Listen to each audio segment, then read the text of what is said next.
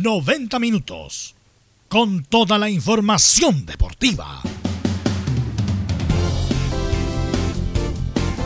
Vivimos el deporte con la pasión de los que saben.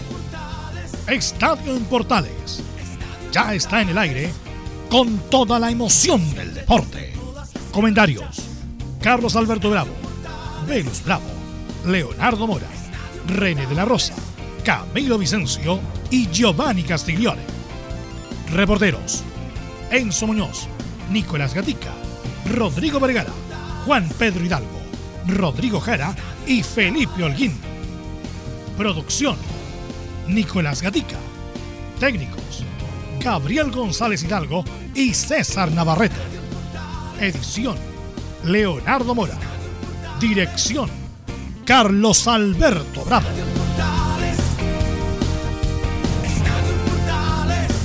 Estadio Portales es una presentación de Ahumada Comercial y Compañía Limitada, expertos en termolaminados decorativos de alta presión. ¿Qué tal? Buenas tardes, somos Estadio Portales en el aire, 13 horas 32 minutos. Fracasó la católica. ¿Fracasó la católica? ¿O no fracasó la católica? Hablaremos de esto y mucho más en la presente edición de Estadio Portales. Estaremos también en contacto con la gente de Coquimborío que se fue con partido vital esta noche a partir de las 21.30 horas. Hay muchas noticias y mucho que comentar en la presente edición de Estadio en Portales. A ver si estamos conectados ya con la ronda de saludos. Nicolás Gatica, ¿cómo le va? Buenas tardes. Eh, Carlos Alberto, todas las historias de Estadio en Portales, claro, en Colo Colo Vamos a revisar declaraciones de Gustavo Quinteros, quien asegura que Jorge Valdía podría haber algunos minutos también. Eh, agradece el gesto de Esteban Paredes de poder infiltrarse para llegar a algunos partidos. Y también estaremos, por supuesto, eh, qué opciones hay de que Valdía pueda jugar algunos minutos. Y también se refirió a un caso de Insaurral, de qué es lo que está pasando con el defensor argentino. Y, mucho más entonces el informe que va a entregar este Nicolás Gatica. Se habla que se juntan de nuevo Valdía y Fernández, aunque sea algunos minutos. Nos vamos de inmediato con el saludo de Enzo Muñoz. ¿Cómo se prepara la U para mañana para enfrentar a Deportes La Serena? ¿Cómo te va? Buenas tardes. Buenas tardes, Carlos Alberto. En la previa a este partido habló Rafael Dudamel hace un par de minutos atrás. Alabó, obviamente, el trabajo realizado por el Chueco Ponce y por esta Serena que parece imparable con seis victorias consecutivas que obviamente los azules quieren frenar en seco ganando en el estadio La Portada de La Serena. Esto y mucho más con eso Muñoz, informe de Universidad de Chile. ¿Cómo estará el ánimo? Ah, le dice que está feliz el presidente de la Católica. No entiendo al presidente de la UC. Estoy orgulloso de este equipo. ¿Usted cree eso, mi estimado Felipe Holguín? ¿Cómo le va? Buenas tardes. En Católica, por lo menos en la interna, no, no hay un ambiente muy grato, no hay felicidad, más que nada hay amargura, se viven momentos eh, tristes en el cuadro de la Católica por lo que sucedió anoche en el encuentro ante Vélez Sarsfield, una Católica que no tuvo un muy buen rendimiento y estaremos hablando también de los pormenores que también se viene el eh, partido ante Colo Colo el día sábado y además tendremos la palabra de Alfonso Parot quien habló anoche y también Ariel Holland. Esto y más en Estadio Portales.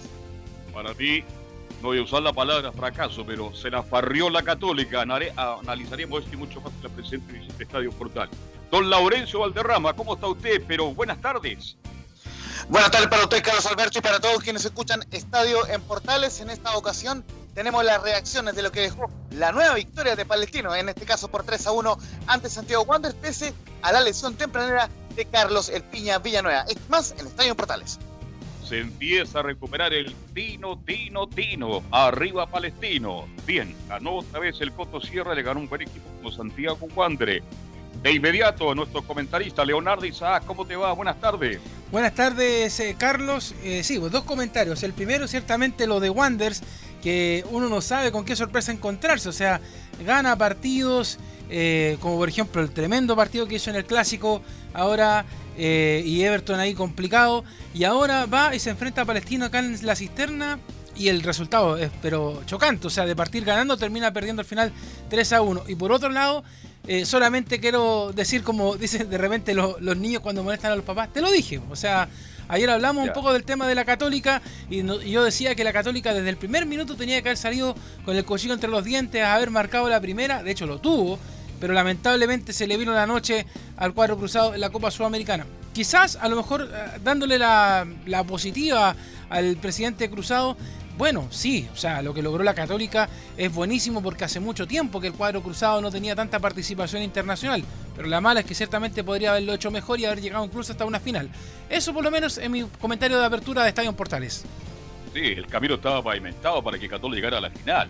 Entonces, no me puede hablar el presidente de la Católica, vamos por el tri. No, no, no, por favor, Católica, un equipo grande, importante, tenía todo pavimentado para llegar mucho más arriba, llegar a la final, como bien dices tú. Bien, Don Camilo Vicencio Santeliza, aquí le vamos a sacar el jugo hoy día porque él estuvo en la transmisión de Estadio en Portales. ¿Cómo te va? Muy buenas tardes, Carlos, para usted y para todos los auditores de Estadio en Portales. Claro, porque se da el contexto de que la Católica venía de ganar y bueno, finalmente termina cayendo en los últimos minutos, nuevamente en el último minuto, pero se repite una mala actuación que ya analizaremos. Claro, cae en el último minuto porque ya la Católica apostaba a los lanzamientos penales. Bueno. Esto y mucho más en la presente edición de Estadio en Portales, pero tenemos titulares. Titulares. Ahí está don Nicolás Gatica, titulares para la presente edición de Estadio Portales.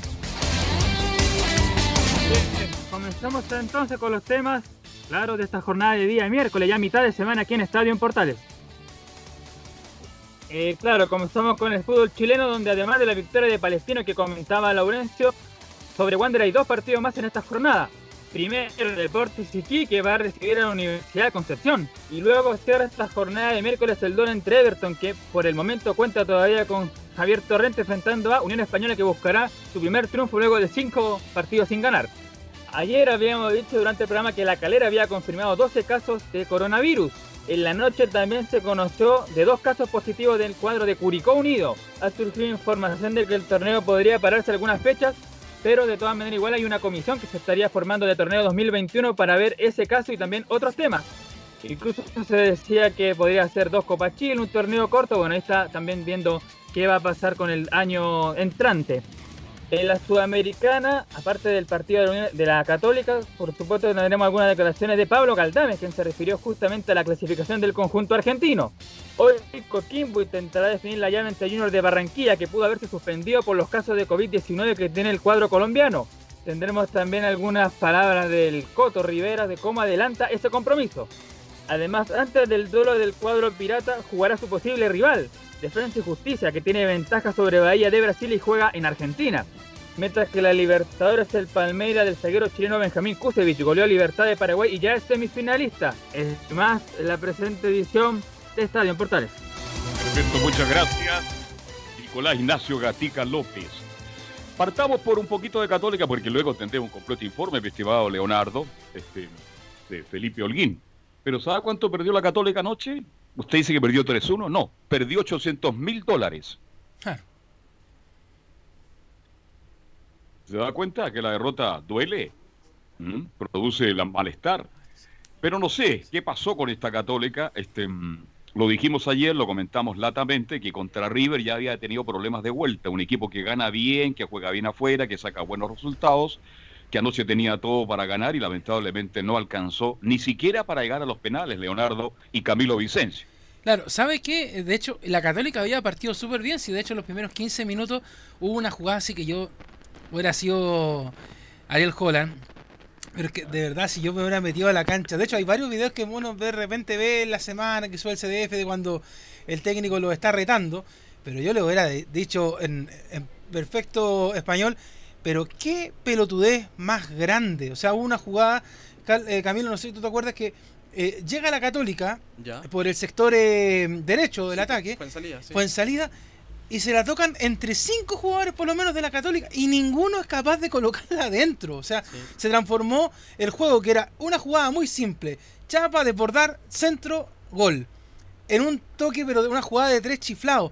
De ahí en adelante a mí ya me empezó a preocupar mucho la Católica que la sentí demasiado confiada. Demasiado confiada de lo que fue este partido en la, Copa. Voy, vamos a saludar también, Carlos, a, a, Velus, que también se suma por la vía telefónica. Hola, Leo. Hola, muchachos. Bueno, quisiera compartir estos, estos minutos con ustedes justamente por lo de la Católica. Eh, porque yendo al detalle propiamente tal, la campaña, o sea, hay que recordar que la Católica entró de milagro a la Copa Sudamericana. Bueno, Camilo debe tener más claro que nosotros. Acuérdense que está eliminado, San Pedro estaba dando la nota final para la, televisora que da los partidos. Católica estaba eliminado y en ese momento clasifica, de milagro, hay que recordarlo. Después juega con un equipo de medio pelo, que es Sol de América. Yo creo que es la única llave que la, Católica gana con autoridad, que es Sol de América. Después juega con River Plate de Uruguay, que gana de, de visita y pierde de local y estuvo que a una pelota de quedar eliminado. Después le gana a Vélez Sarfield, sí, muy bien, y pierde ayer 3 a 1, insisto, independiente de, lo que ustedes denominaron farra, yo no encuentro que ninguna farra porque Vélez Sarfield fue mucho mejor que Católica ayer. Con, y esa es la, esa es la cuestión que a veces no sacan ventaja los, argentinos, con una cantidad de jugadores jóvenes, 4 o 5 zurditos, uno bueno, bueno, Arellano que hace el gol, extraordinario, eh, ese que Tiago Hermano jugó, eh, Centurión jugó mal, entró eh, Ricky Álvarez, eh, no, Vélez Arfield jugó muy bien, jugó mucho mejor que Católica, Católica sintió obviamente la ausencia de San Pedri, que y ahí lo puede comentar también Camilo, Valencia, obviamente que hay una diferencia de, jerarquía, de capacidad, pero gigantesca, se notó, Lamentablemente la ausencia de Valver Huerta, Juan Fuentes nunca entró, nunca entró bien, bueno, se hace los penales también en Fuentes, eh, y se notó ahí la, la, diferencia de jerarquía. Y con el primer rival, entre comillas, igual que tuvo Católica en la Copa Sudamericana, sucumbió Camilo, tú que lo comentaste ayer. Sí, yo creo que, bueno, al margen de, mm, claro, de San Pedro, sin, sin ninguna duda que a lo mejor hubiera entrado más en juego, probablemente hubiera perdido igual la Católica, porque igual se tampoco tuvo eh, el muchas ocasiones en ofensiva. El, el mediocampo muy. Eh, los dos jugadores importantes también ahí de la zona del mediocampo, como eh, Ignacio Saavedra y como Luciano Agüed, fueron inmediatamente, siempre tuvieron marca encima. Tomaban la pelota y se iban dos jugadores de inmediato, que en ese caso eran Mancuello y también eh, Pablo Galdame, el jugador, el jugador chileno. Y claro, en ofensiva, si bien, claro, no, apareció Diego Valencia prácticamente ni lo tocó, pero tampoco los externos, como Gastón Lescano, que tampoco tuvo un buen partido, y Puch algo intentó poco más, pero, pero también estaba muy, muy solo en esa parte ofensiva. Yo creo que ahí le faltó y creo que, bueno, pero lamentablemente no lo tiene contemplado. Eh, no, no, le gusta definitivamente al técnico Ariel Holland. Buena nota, hubiera sido a lo mejor una carta antes. Se dio el cambio por, por Lescano, pero ya muy ya, ya estaba en el minuto 77, ya estaba perdiendo la Católica. Y saludamos también ahora a René de la Rosa, que también se suma al panel de estadio en Portales, Carlos. Pagó los minutos entonces. Don René, buenas tardes, ¿cómo le va? Siempre grato. ¿Cómo estamos, Carlos? Buenas tardes a todos los oyentes Estadio en Portales. Bueno, René, ¿qué te pareció la eliminación de, la Católica, René? Esto de la eliminación de Católica es la forma que se produce. Primero, prácticamente hay una serie de penales, hay dos penales, no sé si usted los vio, este, y la forma, porque 90 más 3, cuando ya terminaba y iban a los penales, ganó Vélez Arque. ¿Tuvo la suerte de ver el partido, René?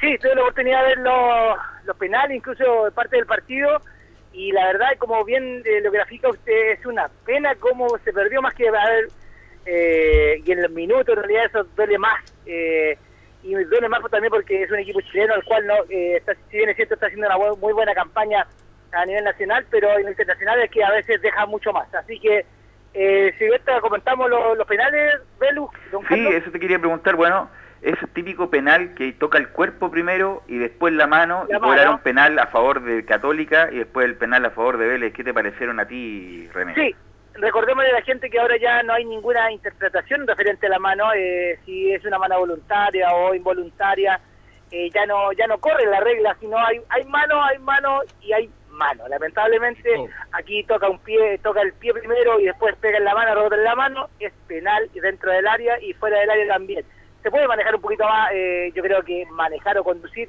eh, fuera del área esos rebotes, pero en el área eh, ahora ya FIFA a través de todos sus comunicados ha tratado de normalizar, uniformar todo ese, tema.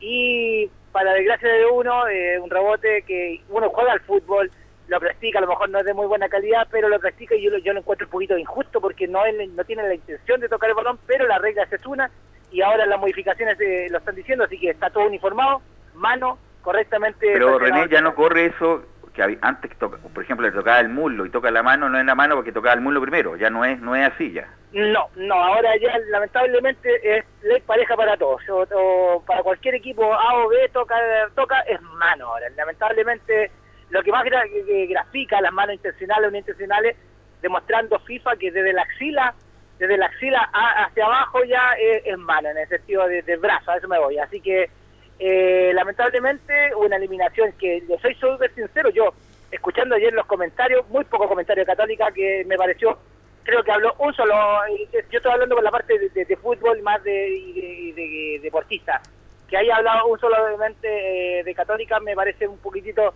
extraño, pero si lo hizo uno o menos, alguien lo hizo. Y Vélez, ¿para qué le cuento? Hicieron destrozos, incluso lo podemos también hablar de los destrozos.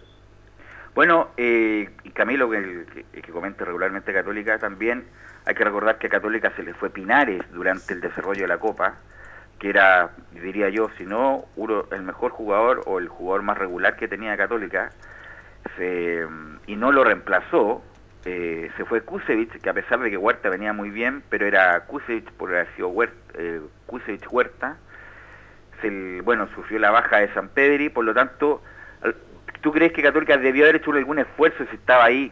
O sea, eh, no, es que estuviera al- a la mano, pero estaba cerca la posibilidad a lo menos de eh, una semifinal, una final, de haberse eh, reforzado como se debe con, con la ausencia de Pinares, Camilo. Sí, sobre todo con la de Pinares, porque en defensa, bueno, en defensa igual también ahora se notó, pero la ausencia de, de Valver Huerta, porque ahora estaba, claro, tuvo que jugar Juan, Juan Fuente, que nunca estuvo cómodo en esa, en esa posición. Bueno, el primer partido también que juega en la Católica, ni, ni siquiera iba a ir citado al banco, y tuvo que, como se lesionó Valver Huerta, fue titular de inmediato.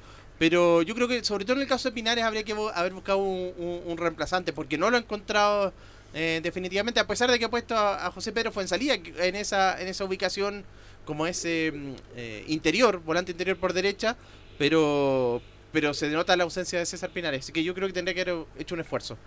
Obviamente que Católica, y ahí Leo, Carlos Alberto, tiene todas las chances, la, la, está o sea, de no pasar nada extraordinario, Católica va a salir campeón nuevamente, va a salir tricampeón, pero estas posibilidades de, de protagonizar y estar tan cerca de la Copa Sudamericana, no obstante lo que dije, el detalle, que insisto que el único partido, o un- la única llave con autoridad pasan, es con Sol de América, el, el resto les costó. ¿Sabes qué? Hay, un- hay un tema que me llama la atención un poco de la Católica y es que los partidos que jugó en San Carlos de Apoquindo no fueron buenos. no, de hecho, si tú vas exacto. revisando, la- lo- las mejores partes de las llaves que tenía la Católica eran jugando de visita, cuando fue a jugar con River allá mismo Uruguay, lo mismo con Vélez ahora, pero jugando en casa, que se supone que es donde tú tienes que estar mucho más tranquilo, poder manejar la situación porque está todo a tu favor, siento que la Católica se relajó demasiado. Y ahí fue, yo creo que si tú empiezas a revisar los partidos, todos los que se jugaban en San Carlos de Apoquindo eran muy displecentes. Y anoche, por ejemplo, yo estaba escuchando el, el, rato de Anselmo con Camilo y Felipe, y, y justamente una cosa que me llamaba la atención era que todavía, mira, acá hay una cosa y un dicho que, que suena hasta chistoso, como dice el dicho, esto no se acaba hasta que se termina. Y faltaban minutos y la Católica ya estaba haciendo la lista de los jugadores que iban a ir a patear penales, en vez de estar preocupada, sabiendo el rival que tenía al frente, el gato Silva para eso, por Leo. justamente de mantener el resultado, de haber llegado a la tanda de penales y listo. Pero Ariel Holland y compañía estaban más preocupados ya que, que va a pegarle JC Carrasco, que le va a pegar Camilo Vicencio, que le va a pegar eh, Por favor, Ricardo no lo en broma eso. que le va a pegar Ricardo Jamamí. O sea, todos los cruzados le iban a pegar a la pelota, pero nadie le dijo, oiga, espérese, todavía faltan minutos, hay un rival en cancha que le puede decir algo. Y así fue, pues, o sea, Vélez sentenció y el 3-1 que no se lo esperaba a nadie, porque yo creo que quizás el hincha cruzado más optimista estaba esperando la tanda de penales. Y pasa esto, o sea, insisto, el juego de la Católica en San Carlos de Apoquindo fue muy displecente en todo lo que fue el paso por la Copa Sudamericana. Así es, y qué lástima lo de Silva porque entró porque es un especialista en penales, recordamos el penal que marcó por Chile, pero eh, Camilo, él es el que comete la falta, que significa Sí. al final el tercer gol, ¿ah? Que incluso fueron a revisarla al VAR por una posible tarjeta roja, se desestima al final, pero él comete, claro, la falta cargada hacia el sector izquierdo y estaba a varios metros de, a varios metros de- del área y cabecea ahí el jugador de, de Vélez Sarsfield para el, para finalmente el 3 a 1. Y Carlos, pero destacar sí, bueno, quizá el mejor, el, el único que respondió a estas circunstancias fue Matías Dituro, porque yo creo que pudo haber sido aún más amplio el marcador de, de Vélez, que estuvo, salvó por lo menos dos o tres ocasiones. Bien. Sin duda, Este, sin duda. eh, bueno, y además la poca banca que tenía Católica. No tiene eh, insisto, eh, no es por, eh, no tiene culpa Valencia, pero eh, San Pedro, que debe ser de los mejores nueve del campeonato, a lo mejor junto con la Ribey.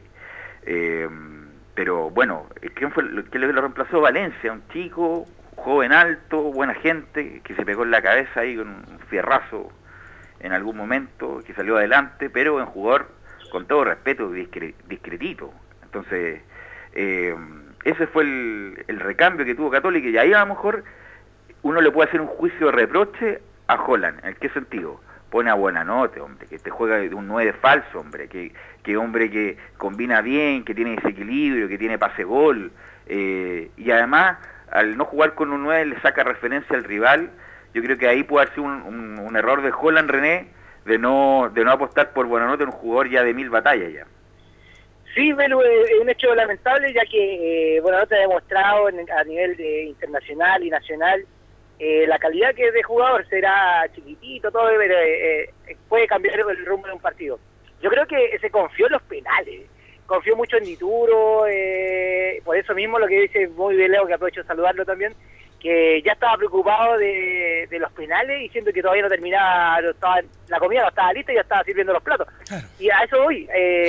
yo creo que se confió mucho en los penales y así como también se confió, recordemos que como clasificó en una oportunidad sin merecer a los católicos que, están escuchando la radio, que también tuvo suerte, ¿para qué andar con cosas? Tuvo suerte en el último minuto, y yo creo que se confió mucho de la suerte y estaba esperando los penales y en la confianza de Dituro y bueno, eh, eh, si no hubiese sido por Dituro también hubiese sido bastante eh, más, yo creo que más estaba más fuera sin Dituro Católica que adentro de, esta copa.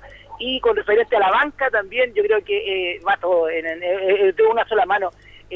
desarmó un equipo, desarmó un equipo, en realidad salió Pinar y se fue eh, yo creo que todo eso tienen que pensarlo en la parte internacional, en la parte que, no tanto monetaria, más que eh, la institución. Yo Esa es mi, opinión, una simple opinión, que yo creo que desarmar un equipo en mitad de un campeonato, ya sea nacional o internacional, cuando se esté jugando en instancia, es lo peor. Y tenemos eh, audio de, Camilo, usted que estaba en un buen partido, directo en directo, porque yo vi solamente compacto, no puedo entrar en, en mucho opinión, pero he leído muchas cosas durante la mañana. Cuando la Católica empató el partido y quedó 1 a 1, ¿tuvo alguna opción la Católica de verdad de llegar al 2 a 1 o era el momento de defender ese resultado?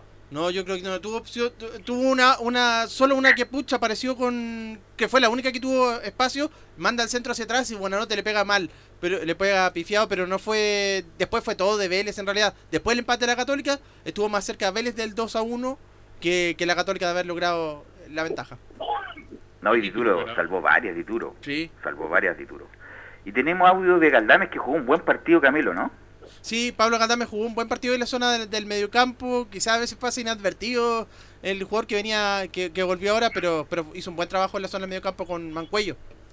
Entonces, Gabriel, escuchemos a, a Galdames, que incluso, bueno, en forma divertida, eh, eh, el hermano Tomás Galdames pone en Twitter eh, Pablo Galdame es chileno, así para que lo llaman a la selección. Rueda me parece que lo llamó muy pocas veces, lo llamó una vez, no me parece. Ah. Así que vamos a escuchar la 0-1, Gabriel, respecto de Pablo Galdame, jugador de Vélez.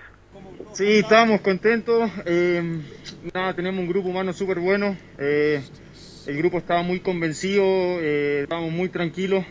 Sabíamos que teníamos 90 minutos, veníamos a hacerle dos goles a Racing. Creo que nunca perdimos la tranquilidad, tuvimos mucha paciencia y, y definimos el partido en momentos clave. Sí, bien, estoy contento. Eh, Mauricio confía mucho en mí. Eso me da mucha tranquilidad. al principio del semestre jugaba con Fer. Hoy me está tocando jugar con, con Manco y trato de aprenderlo de los dos. Son grandes jugadores y creo que, le estoy respondiendo de, buena forma.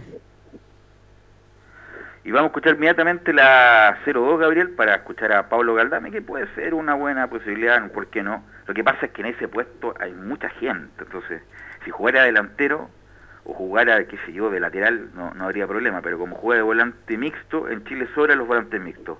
Vamos con la 0-2 respecto de que la idea es por, el título.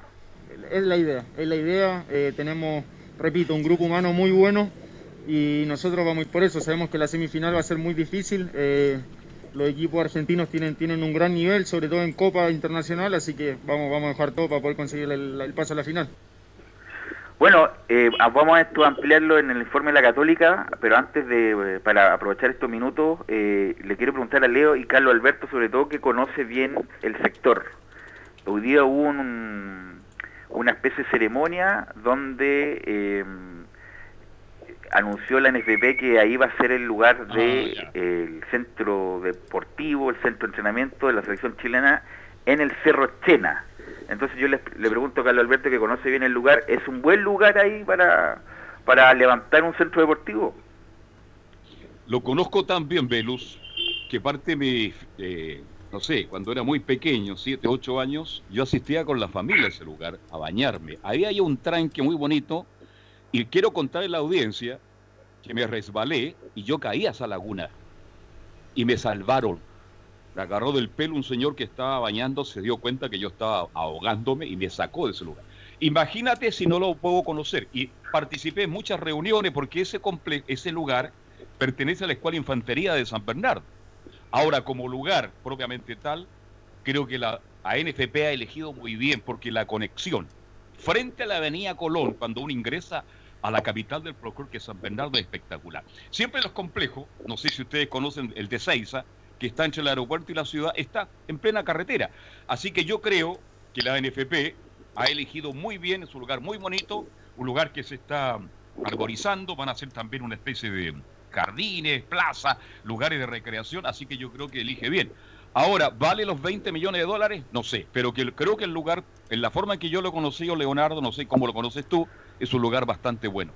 De hecho, yo lo, lo he ido conociendo a medida que, que ha ido evolucionando el, todo el sector de- del Cerro Chena, porque en un momento recuerde que el Cerro Chena era un peladero, o sea, era, era Sí, pues. súper súper feo.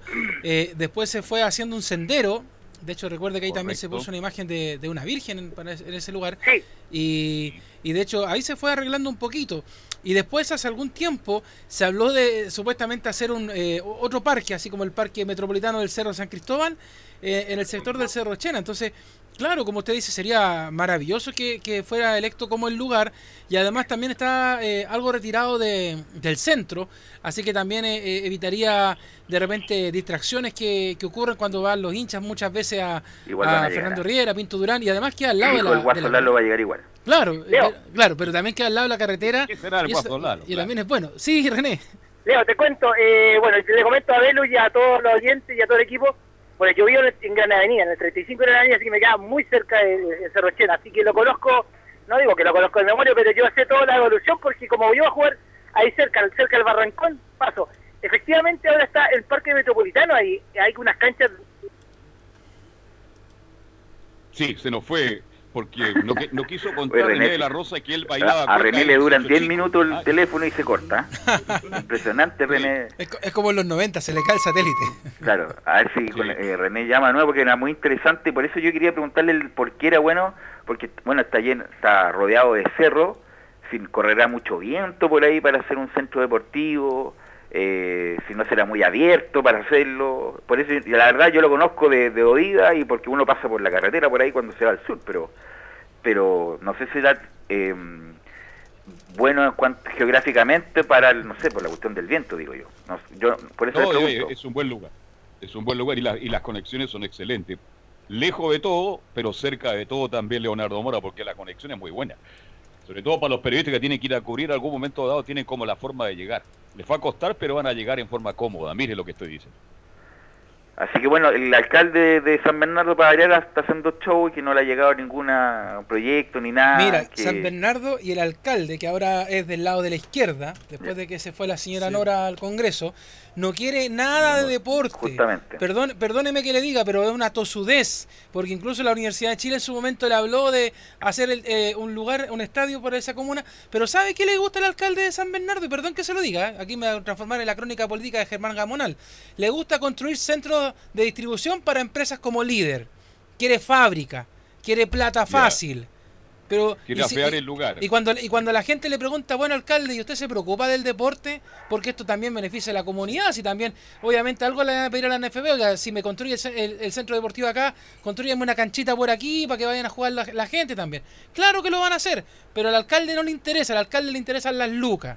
Le interesa que vengan las fábricas, que venga el humo, la contaminación y afear San Bernardo. Perdón que se lo diga, pero es así. Sí, no, Sí, está bien, estoy de acuerdo contigo, Leonardo, estoy totalmente de acuerdo contigo y ojalá se pueda hacer. ¿Qué mejor para San Bernardo que el centro deportivo de la selección chilena eh, está ubicado en San Bernardo, y San- como por ejemplo el Centro Deportivo de la U, la cisterna, la cisterna, todo el rato la cisterna, se nombra la cisterna, se marca la, la marca la cisterna, ahora se va a marcar la marca San Bernardo, y San Bernardo, o sea, sería oh, sería muy bueno para San Bernardo Oiga, tener un centro deportivo de la le- selección chilena, que no es le- incompatible para nada con eh, cuestiones ambientales que puedan eh, ocasionar al, al sector. Oiga, le dieron más minutos al satélite de René de la Rosa. Sí, René, yo te preguntaba... de, de Pablo Escobar falló. Sí. Eh, ¿Hasta qué parte me escucharon? Eso quiero saber.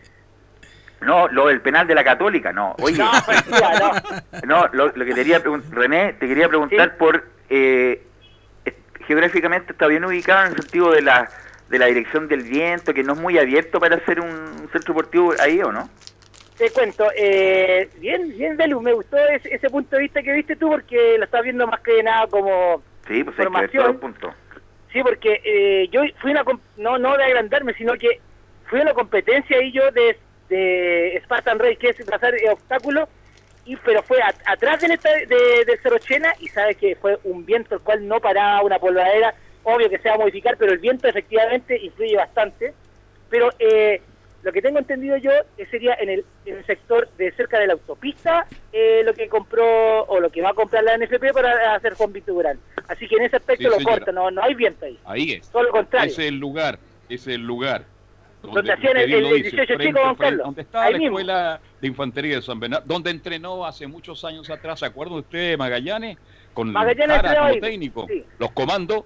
En ese lugar se, se estaría construyendo este complejo. Reitero, creo que es un lugar excelente, bien ubicado, va a arreglar, va a mejorar, porque en el pasado le quiero contar a la audiencia que San Bernardo es una de las mejores comunas de Santiago. Bueno, con la llegada de muchos sectores más populares, la situación ha ido cambiando un poco. Más allá del Sí. Festival del Folclore, que es muy importante también, creo que esto le hace bien a San Bernardo y ojalá que el, alque- el Ojalá que el alcalde no haga Bueno, show nomás. Don Carlos, usted hizo una comparación, pero súper, eh, eh, a ver, no sé si realista, pero eh, ambiciosa con Seiza, con... Tuve la oportunidad de conocerlo, pero una cosa espectacular No para es que la gente extraordinario, sepa. sí. Extraordinario, es como entrar, no sé, a la Casa Blanca, estoy inventando cosas. Yo nunca he entrado a la Casa Blanca, pero yo me tocó entrar, y es, eh, para que la gente sepa, es un pasillo largo y florales por todos lados, al fondo está el hotel, no, espectacular, pare- parecía un resort. Y justamente por lo de- mismo, por lo mismo René, que Chile era la, era la, debe ser la penúltima federación en tener infraestructura para sus selecciones, debe ser lo- Oiga, eh, muy malo. Pinto Durán quedó chico hace 10 años, eh, estamos muy lejos de las grandes infraestructuras, a sabienda que los clubes chilenos tienen muy, muy buena infraestructura, Colo Colo, Católica, O'Higgins, la U, Huachipato, qué sé yo, el mismo Everton tiene buena infraestructura y la selección chilena se estaba quedando atrás y ojalá que esto se materialice en el corto plazo. Oye, y un dato no menor a que lo entrega el Nico Gatica. A San Bernardo también va a llegar Fantasilandia. ¿Te acuerdas que estaba acá en Ah, el claro. sector señor. de Barque O'Higgins y ahora, pues como se quedó chico, también se iba para, para esa comuna? Ah, Se va a claro, Win. ah, se va a Fantasylandia. Claro, hacia el sector sur, así que eh, ahí de repente si estamos un poquito aburridos de Pinto Durán de las pautas largas, pasamos a Fantasilandia. Aparte, a Wilson, a Wilson, a Wilson. Carlos, aparte se que... puede, se puede llegar por Granadía, por la carretera, tiene, tiene, tiene, es fácil llegar, pese a lo lejos que está para algunos, pero San Bernardo de Santiago, ¿sabe cuántos minutos está hoy día en automóvil? Sin correr, a 15 minutos. Y eh, hay un problema nomás, don Carlos, que no soy pesimista ni mucho menos, pero hay que ser realista. Ese taco que se forma en la unión de General Velázquez con la autopista, ahí vamos a tener problemas, Sí. así que no me mejoran eso. Sí. Ojalá que lo mejore, pero hoy día, ¿dónde no hay taco? Pues estimado Es verdad. Hay taco es en todos lados, en todo Chile. Bueno, muchachos, eh, ustedes sigan con el programa y gracias René por estos minutos. Es que te tengo que cortar antes porque al minuto 7 se te corta, René. Claro. ya, el teléfono, estoy muy bien y ropa, hablando el día viernes. Listo, lo tienen, a escuchamos. oyentes. Yo, Listo, yo gracias, creo, yo creo ¿ah? que hay que hacer un amigo secreto, Belu, y en Estadio en Portales, y el que le toque a plan, René plan, le regala el celular. Sí, por plan, supuesto. plan. Listo, chao, que estén muy Listo, bien. gracias Chao, muchachos, que estén bien. Bueno, Hasta luego. eh, bueno, y el tema que nos queda para cerrar este bloque es eh, lo que va a pasar esta noche también, pues Carlos, porque juega Sí, pues, eso es Coquín lo Unido. importante porque ahora Claro, la Católica que se farrió para mí, se farrió la opción de llegar a la final de la Co- Copa Sudamericana. No vengan con argumentos. ahí. Es verdad lo que dice él, lo que dices tú, que la Católica juega horriblemente mal en San Carlos. Cuidado, cuidado con Colo Colo, ¿ah? que si la Católica sigue jugando así como local, hasta Colo Colo puede sacar un gran resultado el próximo fin de semana. Pero indudablemente que perdió una posibilidad tremenda. Si Católica llegaba hasta allá, imagínense, 800 mil dólares, llegaba a una gran final. Y ahora la responsabilidad es del JJ Rivero y de Coquimbo Unido, mi estimado Leonardo. Claro, de hecho le queda al cuadro pirata eh, esta posibilidad de poder seguir haciendo historia. Recordemos que el equipo pirata ganó 2 a 1 en Colombia en la ida de los cuartos de final, por lo que llega también, al igual que la católica, pero sin confiarse, con el resultado eh, a favor, eh, pero tiene un presente bien dispara. El equipo marcha penúltimo en el campeonato nacional y transmite una sensación diferente en el plano internacional, pues se le ve extraordinario, pero en el torneo local, bueno, ya sabemos lo que le pasó. De hecho, perdió con La Serena el fin de semana en el clásico de la cuarta región. Y eh, vamos a escuchar la palabra de el Coto, pues Juan José Rivera, quien habla acerca de que eh, estaban eh, obviamente preparando este partido. Dice que Junior se vendrá con todo y tenemos que hacer un partido perfecto. Seguramente encontraremos un planteamiento de Junior buscando el partido, un planteamiento de un equipo que se nos va a venir con todo, que quedó fuera, ¿no es cierto?, de, su, de, la semifinal, la perdió con América de Cali de, de, su campeonato, por lo tanto es el campeonato que le queda para poder terminar siempre el año de buena, de buena manera, es el partido de mañana. Por lo tanto, vamos a estar muy alerta, muy atentos a contrarrestar el poderío de ellos, que sin duda alguna son un equipo, un equipo fuerte y así lo vimos. Ellos vienen de grupo de Copa Libertadores, vienen de enfrentar a Flamengo, vienen de enfrentar a Barcelona Guayaquil, vienen de enfrentar a Independiente del Valle, que son rivales fuertes, rivales potentes. Por lo tanto, el esfuerzo nuestro tiene que estar, el orden tiene que estar y siempre muy alerta a que tenemos que hacer un partido perfecto para quedarnos con, con la llave, no hay otra. Cuando uno compite a nivel internacional, cualquier detalle eh, pasa a ser en eh, letal y en ese sentido estamos preparados y estamos instándolos a los muchachos a que hagamos un partido perfecto mañana para quedarnos con la llave.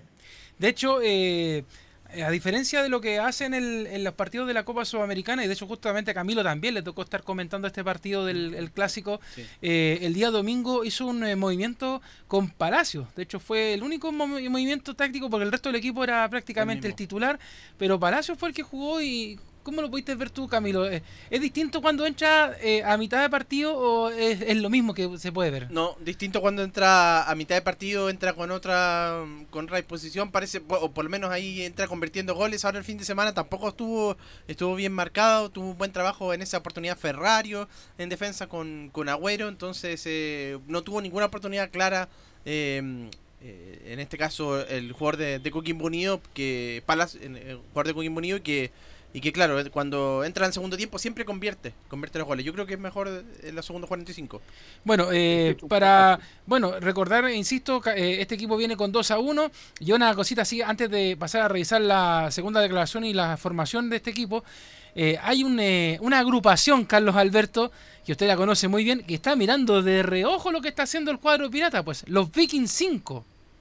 Ah, la, orquesta más famosa de la música tropical, éxitos rotundo ahí en La Pampilla y en todo Chile, porque los, los Vikings 5 son conocidos en todo Chile. Claro, y de hecho le hicieron una nota eh, en un diario de un matutino, Hoy por Hoy, que es un diario que se entrega gratuito ahí en el, en el metro, eh, y, bueno, ellos hablan un poquito, pero también con mesura. Dice, es bonita la idea porque nace de la gente. Esto de que probablemente a los Vikings 5, así como el año pasado, cuando se jugó la final de la Sudamericana, estuvo un grupo tropical también de Argentina eh, ¿no es cierto? Con la canción de la onda sabanera y todo esto. Ahora eh, aparecieron los Vikings cantando. Dicen, nace de la gente, del hincha, el sueño de ver a Coquimbo en la final de los Vikings cantando de Coquimbo Soy. Pues, y de hecho ellos cuentan que cuando hacen las presentaciones internacionales, por ejemplo, han ido a Suecia, a Dinamarca, y ellos andan con las camisetas de Coquimbo Unido porque dicen que llevan muy bien la representación del equipo, pero eh, dice al final que no quiere ser pájaro de, mal agüero, así que celebran tranquilitos, dice, estamos calladitos haciendo fuerza, no ninguna cámara ni nada, así que los Vikings 5 están calladitos, pero quien no está callado es Juan José Rivera, porque ya lo hablamos durante la semana, que le ha tocado una suerte bien dispar. A la Católica le suspendieron cuatro partidos para poder amoldar obviamente y respetar los tiempos de descanso que le pide la Copa Sudamericana, pero a Coquimbo no, pues. Y él habla acerca de esto, del cansancio, de los lesionados y la seguidilla de partidos que ha tenido Coquimbo. Hemos tenido excelentes viajes en charter con las mejores comodidades, pero igual tuvimos que hacer eh, tres horas a Lima, tres horas y más una hora de espera, más tres horas y media al vigía, más dos horas y media en bus. Por lo tanto, son viajes súper largos que también merman en la parte en la parte física. Yo muchas veces siento que los clubes en este tipo de instancias no debiesen hacer solicitudes de cambios de partido.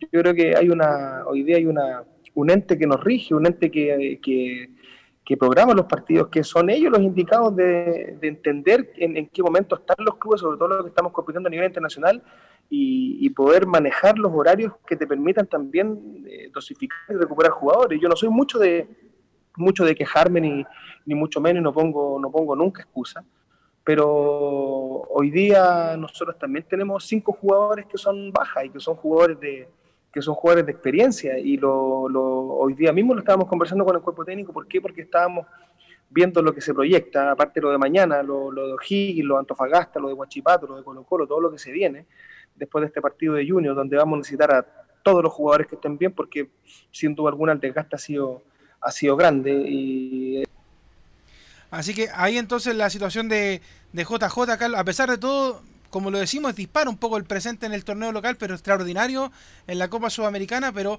ha sido la, ha tenido en contra. O sea, a diferencia de la Católica, que como le digo, fueron suspendiendo los partidos, a Coquimbo al contrario. De hecho, ellos tenían el partido el sábado, se lo corren al domingo, eh, y aún así tiene que seguir jugando.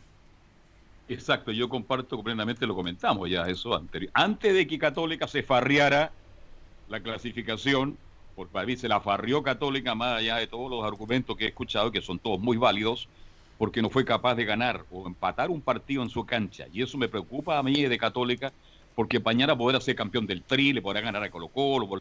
No, la gran responsabilidad del señor Tagle y su directiva era ganar la Sudamericana. Métanse a, a las redes sociales, cómo están reclamando los hinchas, incluso hasta contra Holland. La Católica se farrió la posibilidad de que haya la historia ¿Por qué no podía ser campeón de la Sudamericana la Católica? Y ahora Coquimbo tiene la gran oportunidad. Pero también quiero ser justo, Leonardo y Camilo. Después de mucho tiempo, hay que ser justo. Después de mucho, mucho, mucho tiempo, los equipos chilenos tuvieron una buena participación en Copa Sudamericana, lo que anteriormente no ocurría. Y eso hay que ser, hay que destacarlo también. E, pero por ahora, de Coquimbo soy y vengo cantando el gran éxito de los Vikings. Carlos, ahora todo lo que puede hacer Coquimbo yo creo que ya es muy bueno lo que ya ha hecho porque obviamente es distinta la responsabilidad para Coquimbo que para que para la Católica, evidentemente por por la situación en la tabla que está, por la situación histórica y que Coquimbo ni ahora está preocupado más de, tiene que preocuparse más de salvarse del descenso, yo creo, pero, pero sería extraordinario clasificar a semifinales. Bueno, para cerrar el tema de Coquimbo Unido, vamos a revisar la formación del equipo pirata que será con Matías Cano en el arco, Víctor González, Federico Pereira, Raúl Osorio en la línea defensiva, Juan Carlos Espinosa, Fernando Manríquez, Diego Aravena, John Salas en el medio campo, Rubén Farfán, Diego Vallejos y Joe Ábrigo en la delantera para esta noche. El duelo que será arbitrado por el peruano Víctor Carrillo, relato de Alfonso Zúñiga al aire, Estadio Portales Digital desde las 21 horas. Pausa y seguimos haciendo Estadio Portales. Radio Portales le indica la hora. 14 horas, 13 minutos. Comercial IAC Compañía Limitada. La mejor calidad mundial en laminados decorativos. Comercial IAC Compañía Limitada es Vertec en Chile. San Ignacio 1010, Santa Rosa 1779, Avenida Mata 446 y Portugal 501. Comercial IAC Compañía Limitada es Vertec en Chile. AIG Legal es un estudio de abogados cuya misión es entregar una asesoría directa, veraz y personalizada para todos los ciudadanos. Contamos con especialistas en derecho de familia, herencias y derecho laboral, entre otras áreas. Visita nuestra página web www.aiglegal.cl o comunícate con nosotros y agenda una reunión sin costo al número más 569 73 04 67 92 AIG Legal. ¿Quieres tener lo mejor y sin pagar de más? Las mejores series de televisión, los mejores eventos deportivos, equipo transportable, películas y series 24/7. Transforma tu TV a Smart TV. Llama al 973-718989.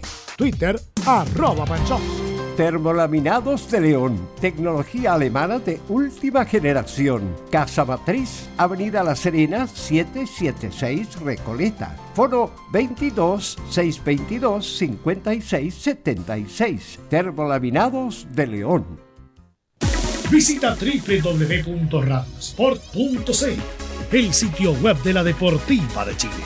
Programas, noticias, entrevistas y reportajes, podcast, radio online y mucho más. Todo lo que pasa en todos los deportes lo encuentras en www.radiosport.cl. La Deportiva de Chile en Internet. No se pierda todos los días a medianoche, lunes a domingo en Radio Portales, el tren del recuerdo. Conduce Salvador Fernández. Solo canciones inolvidables de su época. Contáctese con Salvador Fernández al foro 22 319 7959. Le esperamos esta medianoche con el tren del recuerdo en Estación Portal.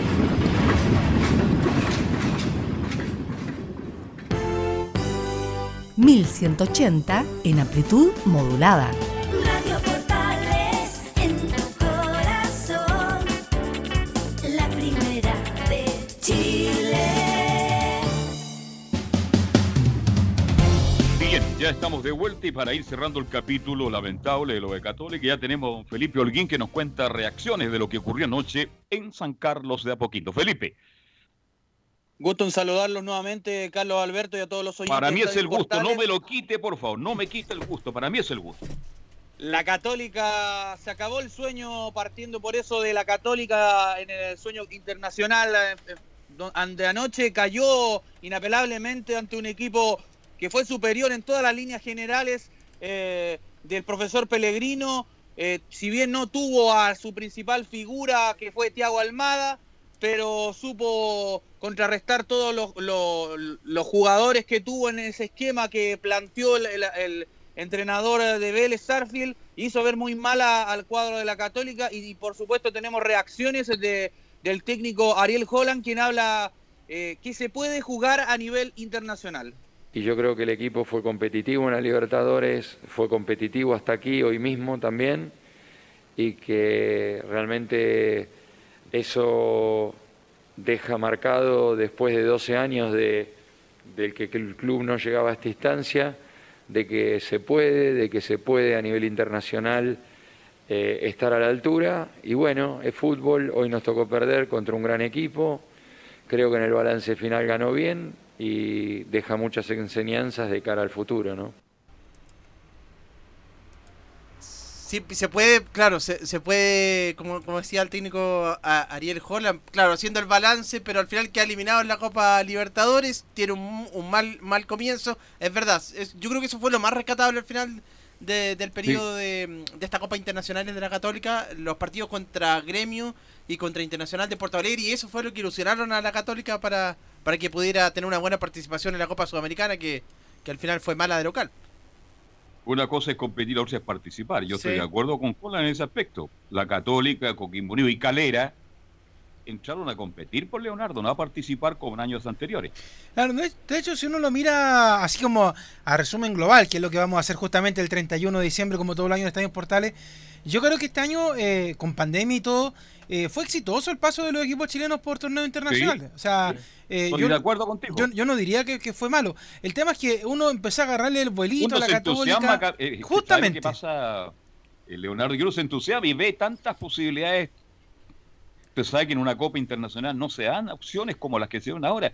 Y creo que está para que Católica nos dé una gran sorpresa. A mí, y se lo juro, ¿ah? Eh, desperté a medianoche y dije, pero ¿cómo se farrió la Católica a llegar ahí, estar entre los Ah, cuatro y llegar a la gran ¿Sabe final? cuál fue el problema de la Católica? Y que de hecho lo dijimos ayer, Carlos. La ausencia de Fernando Sampedri. ¿Cómo un solo jugador le puede ser tan relevante, pero extremadamente relevante a la Católica? O sea, perdió a Sampedri y pierde toda la fuerza ofensiva. O sea, si alguien piensa que Sampedri se tiene que ir a fin de año, por favor, vaya al banco más cercano, esto es como Teletón, y, y compre a Fernando Sampedri, porque ver- de verdad que la ausencia del jugador se notó pero demasiado en el juego de la Católica anoche. Hace tiempo que la Católica de las divisiones menores nos saca un buen centro. delan- No me vengan a hablar de Castillo. Castillo era un buen jugador, pero no un gran jugador para la Católica. Perdóneme, por Dios que le, costa- le cuesta con los pies, pues. Ya a este jugador Valencia también le cuesta, ¿no? Ojalá nos equivoquemos, mi estimado Felipe Holguín, y este muchacho Valencia tenga una nueva oportunidad, sea dueño del puesto más adelante y pueda ser realmente un goleador de fuste, que hace mucho tiempo la Católica no tiene. No vamos a recordar los tiempos del bote- Beto Acosta, que son otros, otros tiempos, pero le falta un jugador ahí más. Bueno, no estuvo el goleador y, eso a lo mejor también ayudó a que Católica no estuviera hoy día celebrando ante Vélez Arfiel, mi estimado Felipe. Sí, Católica tiene una. Ahí depende mucho de, de lo que hace San Pedri. eh, en otros factores, yo pienso que, si ustedes me preguntan puntualmente, hay un, ahí erró los cambios que hizo Ariel Holland. Camilo también lo, dijo. eh, Diego Buenanote debería haber sido el hombre que debiese haber entrado desde el comienzo. No, Diego Valencia.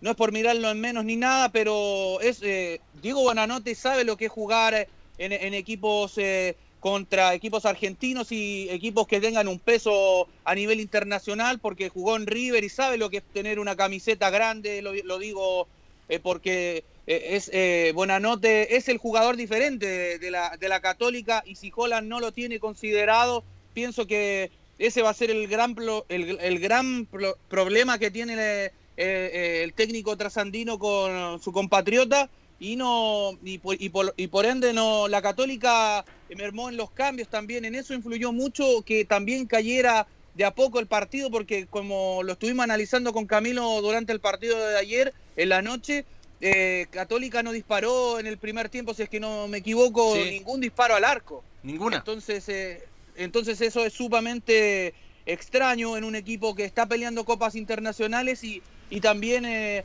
llama mucho la atención y es por eso, eh, escuchemos la segunda donde habla el Poncho Alfonso Parot, donde analiza la eliminación ante Vélez y habla, fuimos competitivos.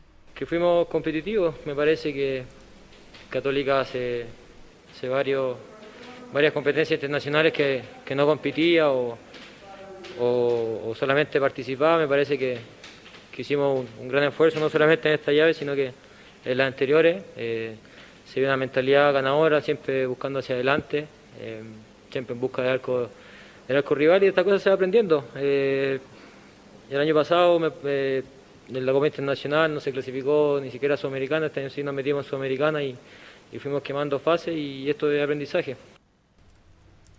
Oiga, me escribe Nicolás Gatica, usted sabe que siempre ha acertado Nicolás Gatica. Y Jason Vargas, otro caso. Sí. Otro caso, un jugador joven interesante que tampoco rindió Camilo en la Católica. que tampoco rindió, claro, él tuvo yo tu- tuvo problemas bastante en el segundo piso, ahí como se le, Mucho. como se le conoce popularmente, y se fue a Argentina. Es que no tenía ascensor, entonces se golpeaba mucho. ¿Mm? Claro, se fue a Argentina y tuvo, volvió y después no pasó nada.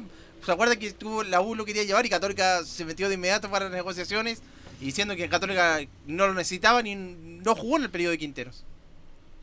Y ahora en Calera juega poco, pero está haciendo una. Ojalá Dios quiera. lo- hay jugadores que maduran más tarde. Ojalá que así sea el caso de, de Vargas, que condiciones tiene, pero que tampoco fue aporte en el momento oportuno, mi estimado Felipe Holguín. De hecho, Carlos era uno de los proyectos del fútbol chileno, era incluso muchos lo compararon con el futuro Alexis Sánchez, lo dec- decían muchos. Sí, sí, sí, me acuerdo, como si fuera ayer. Sí.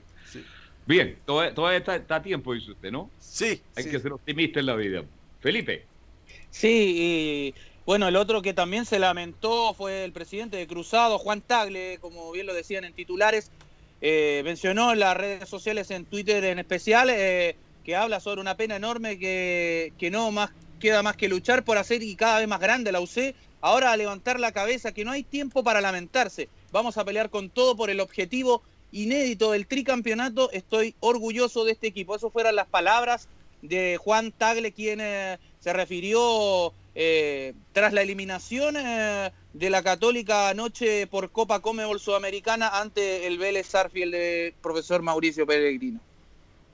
Bien. Oiga, eh, ¿sabe quién, quién está hablando en estos momentos, Carlos? Sí. Está hablando el Tati. ¿Ya? Ya. Y el Tati está hablando a propósito de dos temas que son bien claves. Y uno de ellos es el tema de la cláusula de salida de Ariel Holland. O sea, él da por hecho que. O sea, no lo dicen directamente, pero da por hecho de que la selección chilena está haciendo negociaciones por la salida de Holland y dice que tiene que ser de una manera que no sea traumática y hacer algo que los deje tranquilos. Y si no se puede hacer nada, bueno, como que diciendo, si se tiene que ir, se va a ir, o sea, por un bien mayor quizás.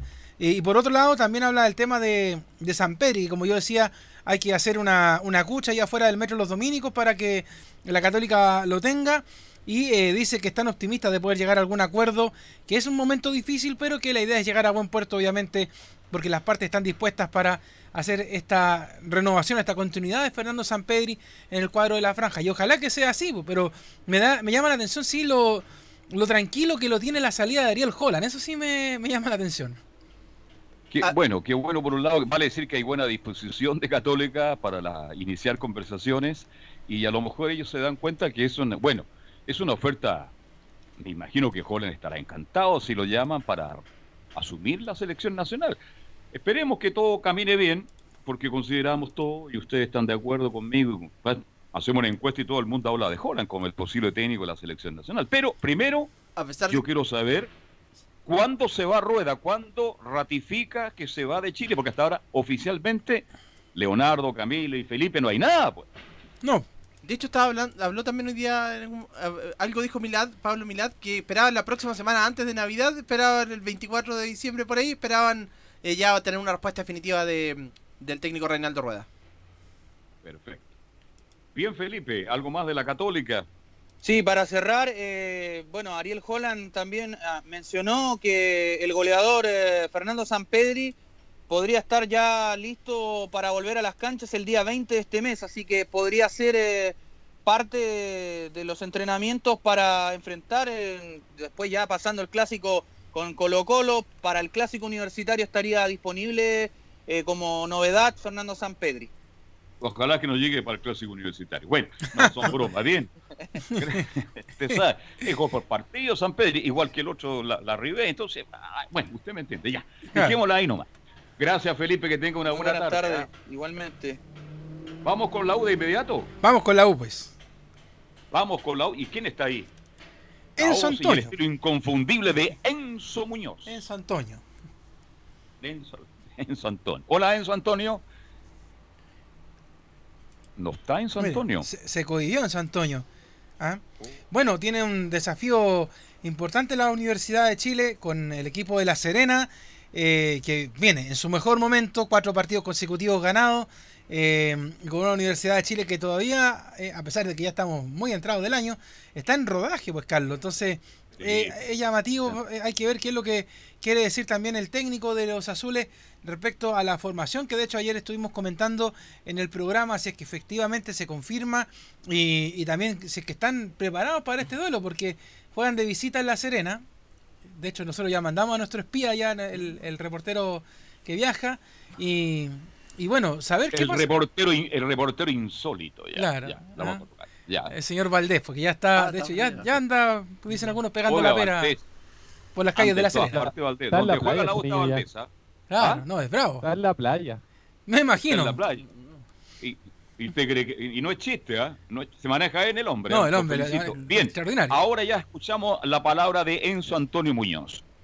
Sí, yo les decía en titulares que habló Rafael Dudamel en conferencia de prensa eso de las 12 de, la tarde del día de hoy, obviamente en la previa del duelo y la primera que vamos a escuchar porque le preguntaron derechamente por los cambios tácticos. Yo les contaba algunos cambios en el medio campo, eh, no el ingreso desde la partida de Walter Montillo, un hombre de clave, pero, pero Rafael Dudamel no quiso asegurar nada, dijo que obviamente que es algo que, que lo va a tener que, que dar en su debido momento, o sea, una hora antes del partido, no quiso adelantar la formación, pero sí habló de cambios tácticos y es la que vamos a escuchar ahora del técnico venezolano. Cada, cada una de nuestras de- decisiones, de acuerdo a la disposición táctica, es buscando dar estabilidad, es buscando dar equilibrio, es buscando saber manejar el partido y los diferentes momentos. Vamos a jugar contra un equipo de muy buenos argumentos, vamos a jugar con un partido muy distinto eh, al, al- al que se enfrentó en la primera rueda a, La Serena, este un equipo física, mental y tácticamente mejor preparado.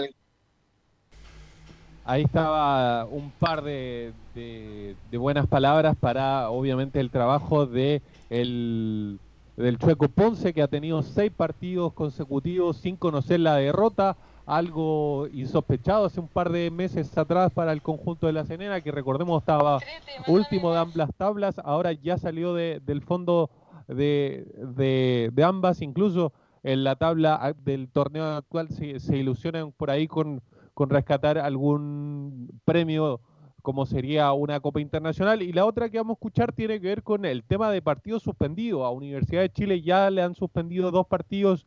El primero producto de la participación de Universidad Católica en la Copa Sudamericana. El último fue pre- eh, por, eh, por contagio en el conjunto de, de Iquique. Este partido que estaba pactado para el día domingo pasado no se pudo jugar producto de los contagios en, en Iquique. ¿Le preocupa a Rafael Dudamel esta situación? Lo contesta la siguiente el técnico venezolano de la U.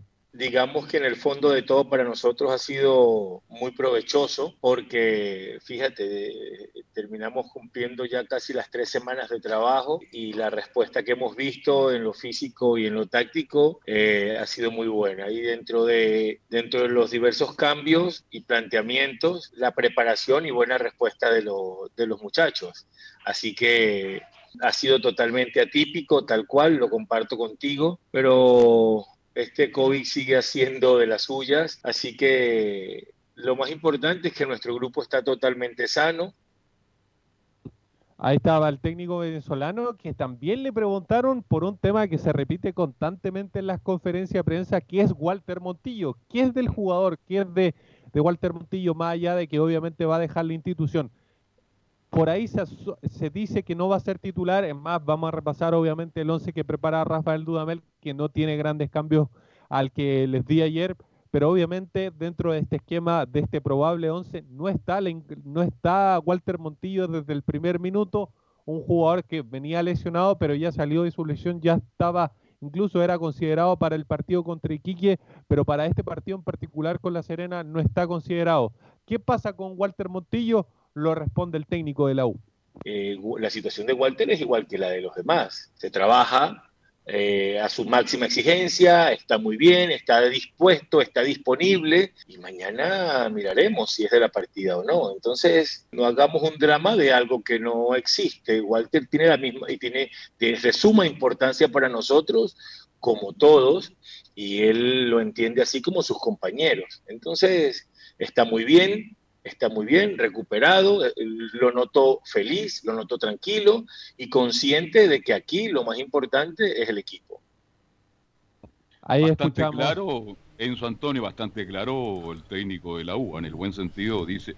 Cualquier otro técnico, Leonardo, habría dicho, está Walter Montillo, obvio, y es titulari- titularísimo Claro. mañana, hoy día no. Pero Hoy ahí pasa, Y de eh, dudas el técnico. ¿ah? Pasa por lo que le, le- le decía yo ayer, o sea, en ese sentido me gusta un poco el estilo de, del técnico, porque él quiere probar a todos los jugadores, o sea, para que nadie le venga con cuentos, porque quizá alguien le puede haber dicho, no sé, pues, oiga, Enzo es el jugador más malo que tiene la prensa de la U, y se queda con la idea de lo que le dijo alguien, y resulta de que Enzo juega bien.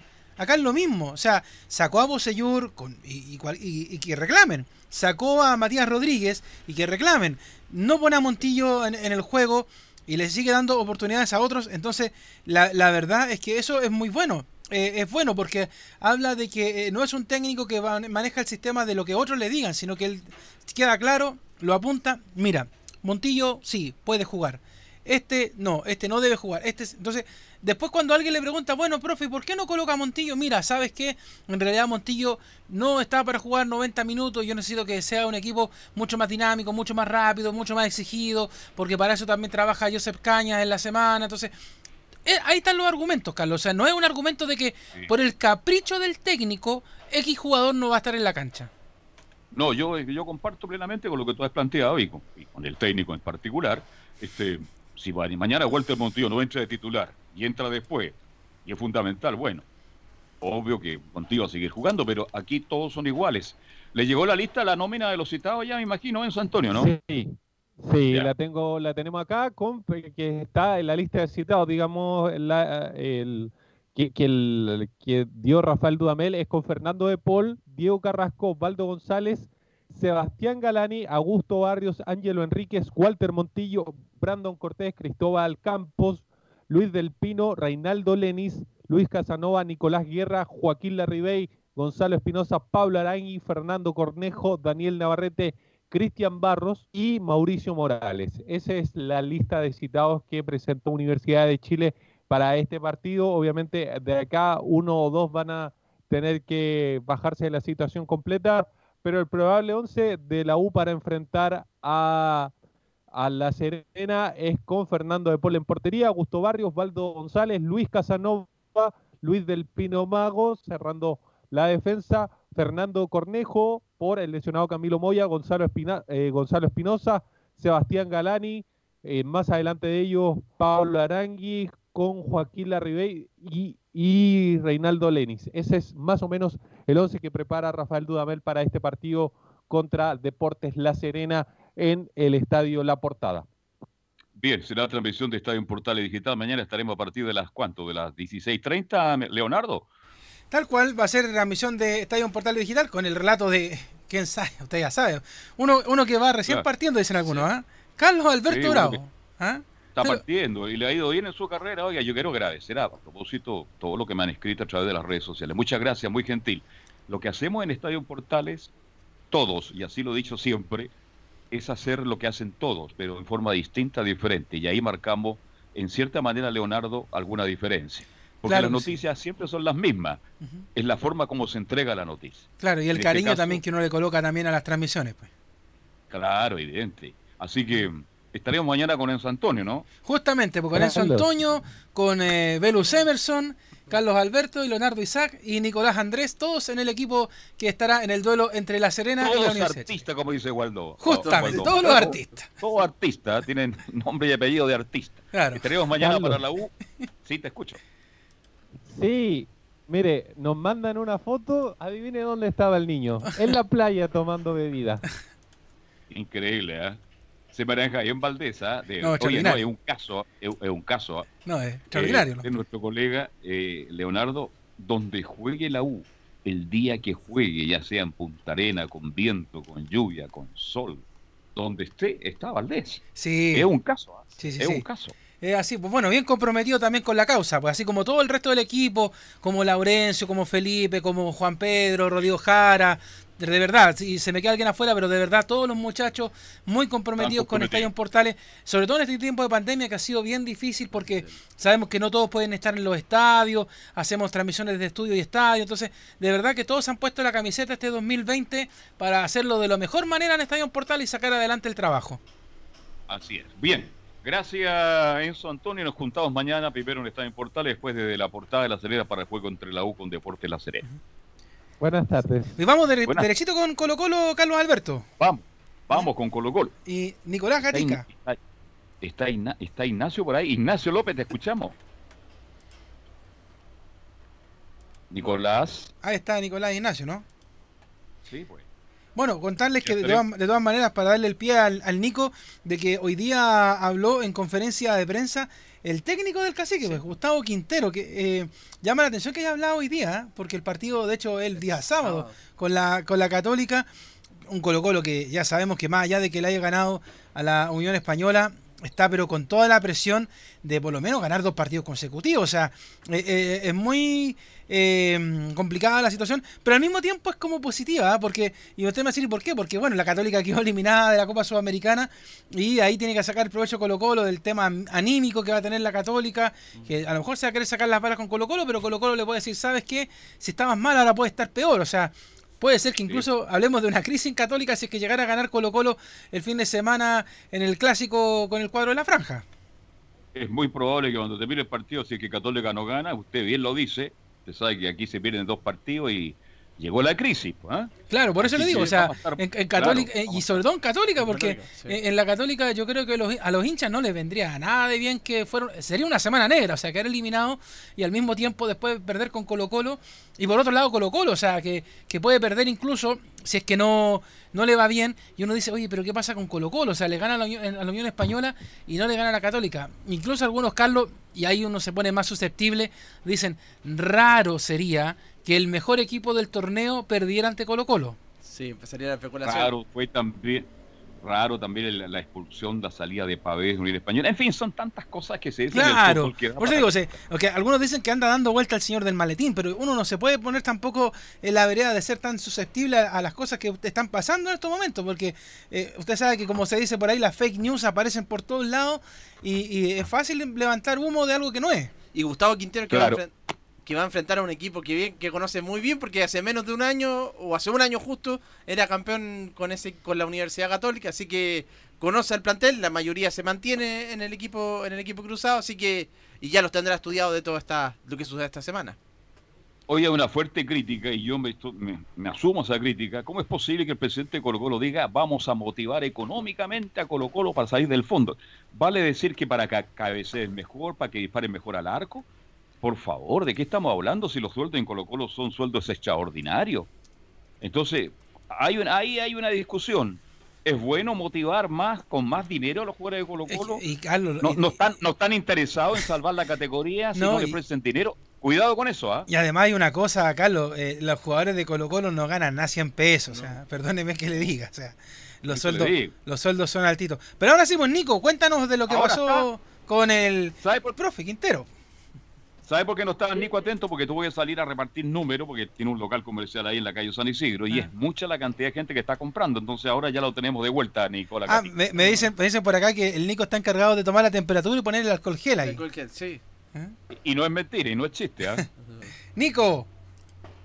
Sí, y justamente se, se da un tema que ustedes conversaban ahí cuando Colo Colo estaba en, el- en el- lo de la lo del lo de que tenía que ver con la con el seguro de cesantía fue el día antes del partido con Deporte Antofagasta que se solucionó ese tema que había dado una conferencia incluso Moza diciendo que ya habían llegado a un acuerdo y claro se coincide que el día siguiente Colo Colo le ganaba a Deporte Antofagasta justamente cuando habían llegado a ese acuerdo económico pero después de eso igual había bajado un poco el equipo de Colo Colo de hecho llevaba varias derrotas el técnico Gustavo Quinteros pero eso se terminó solucionando un poco para cerrar ya ese tema de lo que tenía que ver con lo económico. Pero claro, hoy día estuvo justamente el técnico Gustavo Quinteros.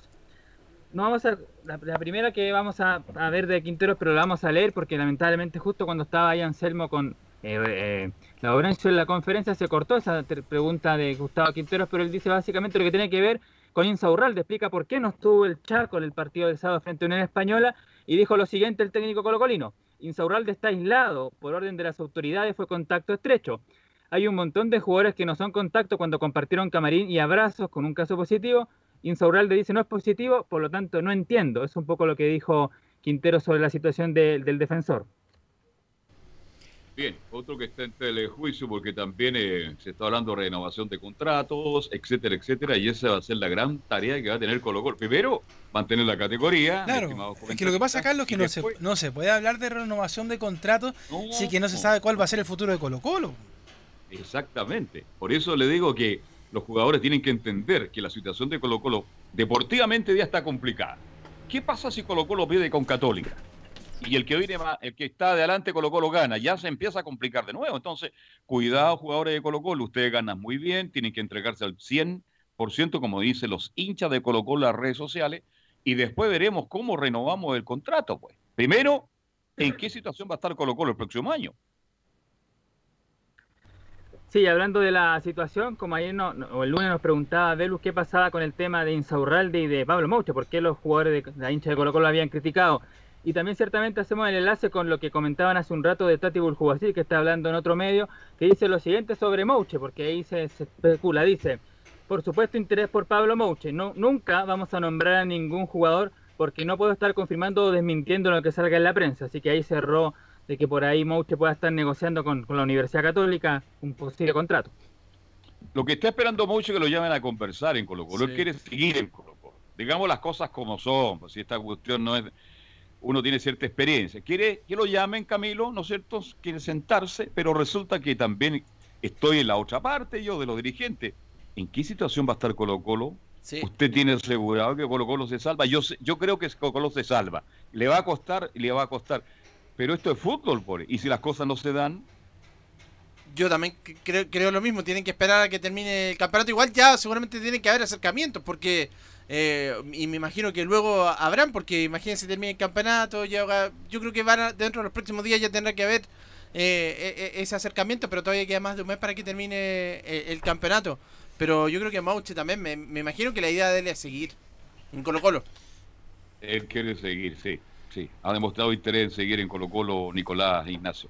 A pesar de que no ha sido un buen, un buen año porque ha tenido muchas lesiones. Era uno de los jugadores protagonistas, pero no ha tenido muchas lesiones. Pero yo igual lo dejaría en Colo Colo. Ah, pero eso también tiene que ver un poco con el trabajo físico que ha hecho Colo Colo, o sea, que, que lo hemos hablado hasta el cansancio, de que los mismos jugadores se dejaron estar cuando ocurrió la pandemia por el tema de que se fueron a la, a la AFC, pero yo creo que quizás si, fuera un torneo regular, normal, quizás muchos jugadores de los que están lesionados en Colo Colo o, o los que normalmente están lesionando podrían tener un mejor desempeño.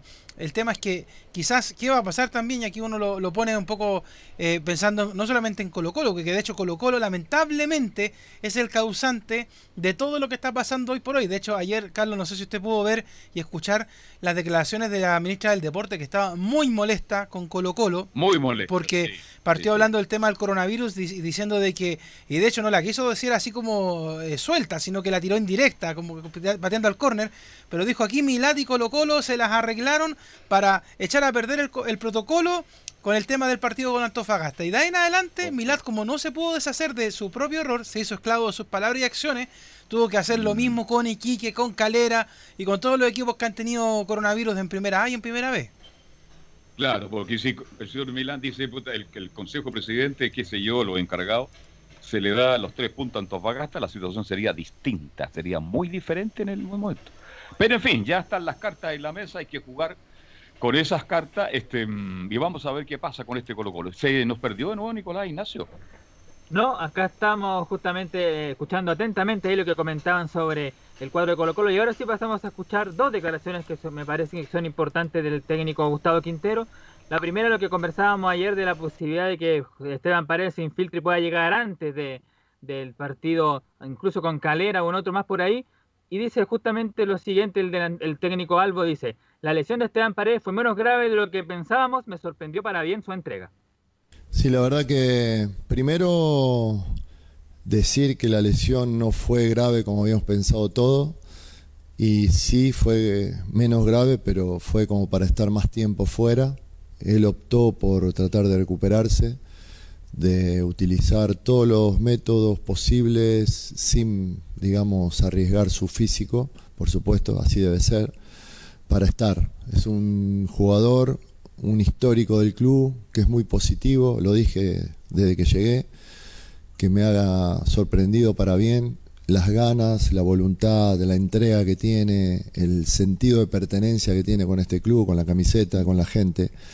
Y es muy positivo para todos los jóvenes y para el vestuario, así que por supuesto como jugador nos puede dar un montón de, de posibilidades, así que ojalá que se pueda recuperar lo antes posible, que pueda entrenar al 100% y cuando esté al 100% veremos para cuántos minutos lo podemos utilizar.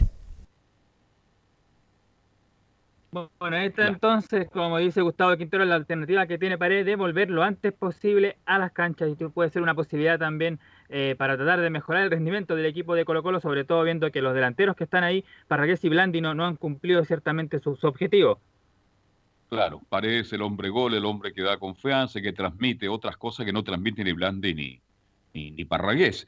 Es fundamental, pero también el técnico es claro, dice, vamos a ver, eh, que esté en condiciones para jugar algunos minutos, porque ya sabemos todo que Paredes ya no está para 90 minutos, está para jugar tal vez 40, hasta 60 minutos, pero no está para 90, así que, pero inyección anímica para Colo Colo hoy día, que Paredes diga, me quiero infiltrar para estar presente, quiero ayudar, quiero colaborar para salir con, de Colo Colo del fondo, bueno, habla muy bien de lo que es Paredes en Colo Colo. Carlos, y perdón que me meta, pero y la pregunta de rigor, que yo creo que mañana incluso el Velo se la va a volver a hacer al Nico. ¿Y qué pasa ya finalmente con Jorge? ¿Juega o no juega? Esa es la pregunta del millón. ¿Qué pasa con Jorge Bueno. Valdivia? Tenemos la, respuesta justamente de esa de Gustavo Quintero sobre qué va a pasar con el 10, si va a volver o no. Dice lo siguiente el técnico colocolino. Ahora es más posible contar con Jorge Valdivia ya que dice hoy hizo fútbol. Ahora es más posible, ahora es más posible, hoy hizo fútbol, hicimos en total un trabajo táctico y fútbol de 30 a 35 minutos y lo hizo todo, así que estamos contentos de que haya hecho fútbol, lo hizo bien, Eh, esperemos hasta el día sábado, pero yo creo que va a terminar bien toda la semana de trabajo y tiene, tendría muchas posibilidades de estar en el plantel. Ojalá que, que se sienta bien, que si le toca entrar pueda aportarlo toda su calidad al equipo. ¿no? La idea siempre fue tener a Matías y a él, dos jugadores de, de similares características, no son iguales, son similares en sus posiciones. Uno tiene cosas muy positivas, el otro tiene cosas muy positivas, así que tratar de aprovechar para el equipo la calidad y, la- y las características y las virtudes que tienen cada uno para, para el equipo los 90 minutos, ¿no? Sería fantástico. A lo Ahí mejor está, se pues, da tiene posibilidades. tiene posibilidad de jugar algunos minutos, a lo mejor se juntan después de muchos años Fernández y Valdivia, ahí en el medio campo de Colo Colo. ¿Qué le da a Valdivia a Colo Colo? Le da sorpresa, le da talento, le da El pase último pase. Exactamente. ¿Y qué le da a Fernández? Le da un jugador que se engancha más atrás, que tiene gran panorámica, el pase largo y también el tiro libre por Camilo Vicencio. De hecho, ayudó, fue, tuvo un muy bu- buen primer tiempo Matías Fernández en el partido con Unión Española. Se asoció muy bien con Costa por el sector eh, por el sector derecho, iba a Costa. Así que ganan bastante ahí los, los punteros, en este caso Costa por ese sector. Vamos, hay otro que está para volver eh, antes de cerrar, porque ya estamos contra el tiempo, como todos los días. Este es Morales, no Nicolás Gatica. Ah, sí, sí, exactamente. Iván Morales ya está también eh, listo para poder jugar algunos minutos el partido del fin de semana. Y otro que también podrían llegar, eh, Pablo Mouche y el lateral derecho Felipe Campos, así que ya podría recuperar un poco su defensa titular el técnico Gustavo Quintero, que podría ser con Campos, eh, Barroso, Falcón y Béjar. Bien. Gracias, Camilo, y que tengas una, una muy buena tarde. ¿eh? Chao, hasta mañana. Chao, Nico. Chao, Bueno. Laurencio, hola, Laurens. Sí, pues, oiga, otro triunfo más de Palestino, pues después de haberle ganado 3 a 1 a la calera y el pendiente que le quedó con Católica, ahora vuelve a ganar 3 a 1, pero a Wanderers, Laurencio. Por supuesto, muy buenas tardes para ti, Leo, eh, Carlos Alberto, muchachos, y por supuesto para todos quienes escuchan Estadio en Portales. En nuestro habitual fútbol de la mañana, ya muy temprano están jugando los equipos. Palestino le gana 3 a 1, le ganó 3 a 1 al cuadro de Santiago Wanderers, y nuevamente, tal como en el partido ante la galera, viniendo desde atrás en el marcador. En esa ocasión fue Juan Leiva, ahora fue Francisco Alarcón, el, el del famoso conato con Johnny Herrera, fue el que abrió el marcador para Wanderers, minuto 61, con gol bastante eh, afortunado eh, go- go- gol, gol de espalda, como se, dice, y vino después el empate de Brian Carrasco y luego el doblete de Gustavo Benítez, gol de Brian Carrasco a los 67, eh, después el 2 a 1 de Jonathan Benítez a los, a los 74, y luego un gol muy similar al de River ante Boca en la final de Copa Libertadores, un Santiago Wander jugándose por entero, buscando el empate, y, y, en- en- incluyendo al portero Viana, y luego Jonathan Benítez anotó de contragolpe para el 3 a 1 eh, definitivo y sin arquero, como les decía, para marcar un nuevo triunfo de, de, Wander- de, de- Palestino, que lo más importante, perdón, Palestino que llega al décimo lugar con 29 puntos y con un partido pendiente y ya se aleja 6 puntos de la zona de promoción donde está eh, Coquimbo Unido, que eh, esperemos que le vaya muy bien hoy día en la Copa Sudamericana. Así que por ahora, bien las cosas para Palestino y justamente quien habló eh, en conferencia de prensa fue el Coto, José Luis Sierra, quien dijo lo, lo siguiente en la primera cuña, en la primera eh, declaración, fue un partido muy parecido al último tiempo, solo nos falta más finiquito en las ocasiones de gol. A ver, yo creo que en general es un partido muy parecido a lo que veníamos realizando en el último tiempo. Creo que nos está faltando eh, acierto de cara a, a la portería rival, sobre todo cuando, cuando somos dominadores, generamos situaciones claras de gol. Creo que hoy día en el primer tiempo tuvimos por lo menos cinco oportunidades claras de gol como para haber abierto el marcador. Y, al final, bueno, nos estamos quedando como con esa sensación de que dominamos el juego y además generamos situaciones de gol, pero no somos capaces de traducir ese dominio y esa, y ese, y esa supremacía que estamos estableciendo en, en el resultado. Oye, la habló el Coto, a- sí, perdón, habló ahí en el túnel, ¿ah? porque eso es una mola de cemento. ¿ah? Claro. Claro, es que, hubo algunos problemas con el internet en el estadio de, de la cisterna y de hecho tuvieron que cambiar de ubicación. Esto también complicó a los colegas eh, de Valparaíso, quienes querían conversar con, con Miguel Ramírez. Él, conversó con los medios pasadas, las 1 y cuarto de la, de la tarde, es decir, 45 minutos después. Entonces ahí hubo algunos problemas de- del internet en la cisterna, pero por lo menos afortunadamente salieron a- ambos técnicos a conversar. Y justamente en la segunda que vamos a escuchar, eh, nos pasó nuevamente quedar en desventaja, pero supimos reaccionar y llevarnos el triunfo. Y luego, bueno, nos ha pasado, nos pasó hoy día nuevamente el tema de, de quedar en desventaja en una, fue en una pelota detenida, eh, ante un equipo que tampoco nos generaba mucho, eh, teniendo jugadores peligrosos y eso, pero no nos generaba mucho. Y, y bueno, supimos reaccionar, seguimos generando situaciones de gol y ahora sí tuvimos la capacidad de, de poder anotar y que es lo fundamental en el fútbol. Lo que yo le digo a, los jugadores, no basta con, con, con sentar esa supremacía, sino que esa supremacía lamentablemente el fútbol tiene que traducirla en resultados y el resultado, cuando nosotros hemos sido, creo yo, superiores al rival, no hemos sido capaces de traducir esa superioridad en, en- en el resultado. Y luego nos hemos visto en desventaja y afortunadamente hemos sabido re- reaccionar, mantener la calma y, la idea de juego y ser capaces de, de poder revertir resultados como, como hoy. Y justamente, muchachos, eh, quizás la mala noticia para el cuadro de Palestino es que ya perdió para el próximo partido, curiosamente, ante el Autax, al piña Carlos Villanueva, quien se lesionó cerca de, la, de la media hora, sufrió un pinchazo, eh, seguramente es un desgarro en, en la pierna derecha, eh, una lamentable baja para el cuadro de Palestino, de hecho fue reemplazado por Leandro Venegas cerca de la media hora, y justamente se refiere el Coto Sierra a esta baja, Su- eh, sufrimos la baja sensible de Villanueva y esperemos que no sea nada grave.